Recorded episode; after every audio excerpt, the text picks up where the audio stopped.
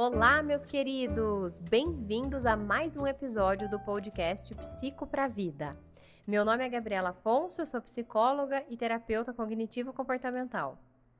O episódio de hoje é da série de vídeos do meu canal do YouTube, que trago aqui no formato de podcast também. Então, bora lá para o episódio de hoje.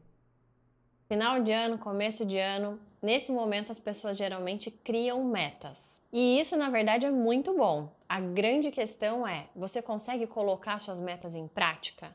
Ou entra ano, sai ano e você fica com aquela lista na mão de um monte de metas que você se propôs e não cumpriu. O vídeo de hoje vai ser um guia sobre como colocar essas metas em prática. O primeiro passo realmente começa por definir as metas. E aqui é onde o erro começa, porque as pessoas não sabem como definir bem suas próprias metas. E para isso, a gente vai usar um modelo que chama SMART. Nesse modelo, cada letra vai ser um passo para que você consiga definir bem a sua meta. O S significa específico. E específico significa realmente você detalhar, você operacionalizar o que é a sua meta. Então, se por exemplo você se coloca a proposição de guardar mais dinheiro, isso é uma meta genérica, né? A especificidade vai ser você conseguir definir o quanto é de dinheiro que você pretende guardar. O M significa mensurável. Então, toda meta que você estabelecer, ela tem que ter a possibilidade de você medir quanto é aquilo, até para que você possa avaliar o seu progresso. O A é de alcançável ou atingível. Você precisa colocar uma meta que seja possível de ser realizada ou alcançável. O R vai ser de relevante, e aqui é bem importante. Esse relevante vai definir por que, que aquilo é importante para você. Isso vai ser até importante nos outros passos que eu vou falar. Então lembra do R e responde essa pergunta para você mesmo. Por que isso é importante para mim?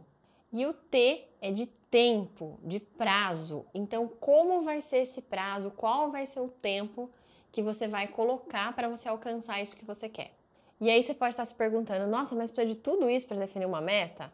Bom, para definir uma boa meta, sim. Por exemplo, se você quiser encontrar um amigo que mora numa outra cidade e você só souber o nome da cidade que ele mora, vai ficar muito mais difícil você encontrá-lo. Agora, se você combinar com ele quando ele vai estar tá lá uh, e ele te der mais informações, como a rua que ele mora, o número da casa, com certeza a probabilidade de você chegar até ele é muito maior. O segundo passo é o planejamento. Então você já sabe exatamente como é a sua meta, o porquê ela é importante para você. Agora é a hora de planejar. O planejamento basicamente consiste em responder duas perguntas: como e quando. O planejamento ele é então o seu plano de ação, é como você vai colocar isso em prática. E geralmente aqui começam a aparecer os primeiros pensamentos sabotadores. Porque geralmente é quando as pessoas fizeram as suas proposições, mas começam a se dar as primeiras justificativas, dizendo: ah, não tive tempo, ah, estou um pouco sem dinheiro, ah, não deu, então, o planejamento é o que vai te ajudar a determinar e planejar como você vai fazer isso. No caso de uma meta de atividade física, por exemplo, você vai precisar pensar quando você vai, que dias da semana, que horários e como você vai fazer isso. Você vai se matricular numa academia? Você vai fazer uma caminhada perto da sua casa? Como você vai fazer isso? Até aqui, o primeiro e o segundo passo são só questões da gente pensar, elaborar como vai ser é no terceiro passo que efetivamente as coisas começam a acontecer. O terceiro passo é não espere ter vontade. Nessa etapa, provavelmente você vai precisar começar a trabalhar com seus primeiros pensamentos sabotadores, que te fazem acreditar que você realmente precisa ter vontade para fazer as coisas. Então, se nunca ninguém te contou isso, Sinto muito, mas vou ter que te dizer que na nossa vida adulta, a maioria das coisas a gente não tem vontade de fazer. A gente faz porque é necessário. E é aqui que você pode voltar lá no R da sua meta Smart e lembrar do porquê que isso é importante para você, o R de relevante. Então, na verdade, na verdade, o que vai te fazer fazer as coisas é você saber por que aquilo é importante para você. Até porque pensa na maioria das coisas da sua vida. Você tem vontade para fazer elas? Por exemplo, acordar cedo. Se você acorda cedo, você abre os olhos e pensa: ai, que vontade de acordar. Provavelmente não, mas você acorda mesmo assim, quase todos os dias, na hora ou cedo. Então, interiorize essa ideia. Vai sem vontade mesmo, só faz. O quarto passo é não espere condições ideais para começar. Comece e vá melhorando ao longo do processo.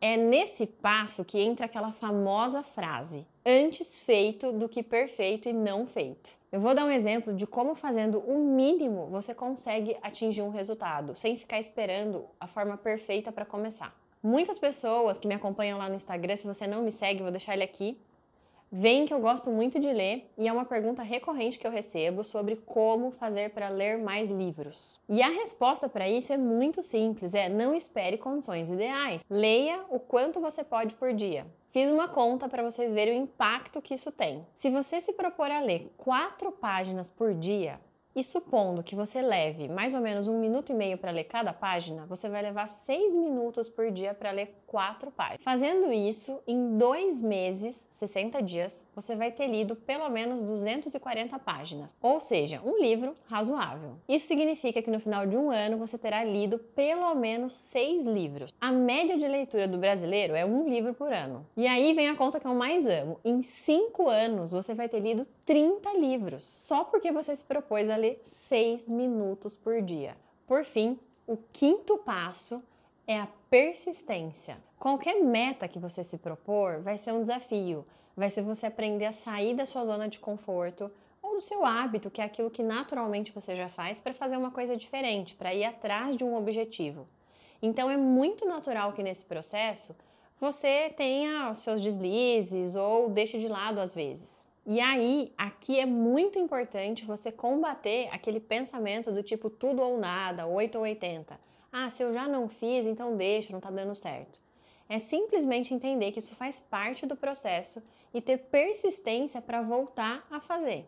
Volte lá na sua meta, leia porque ela é importante para você e redefina. Trabalhe no seu planejamento se for o caso, se tem alguma coisa que você pode mudar para que aquilo fique mais fácil de você cumprir todos os dias. Por fim, depois de ter feito todos esses passos, tenha sempre em mente que você só precisa ter o primeiro pequeno passo da sua meta.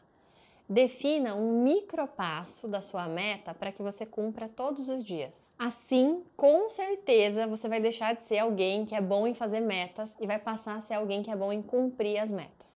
Espero muito que você tenha gostado desse conteúdo e que tenha sido útil para você. Me siga também no meu Instagram, psigabrielafonso, com conteúdos diários, e no canal do YouTube, Gabriela Afonso, com conteúdos semanais. Um beijo enorme e nos vemos no próximo episódio.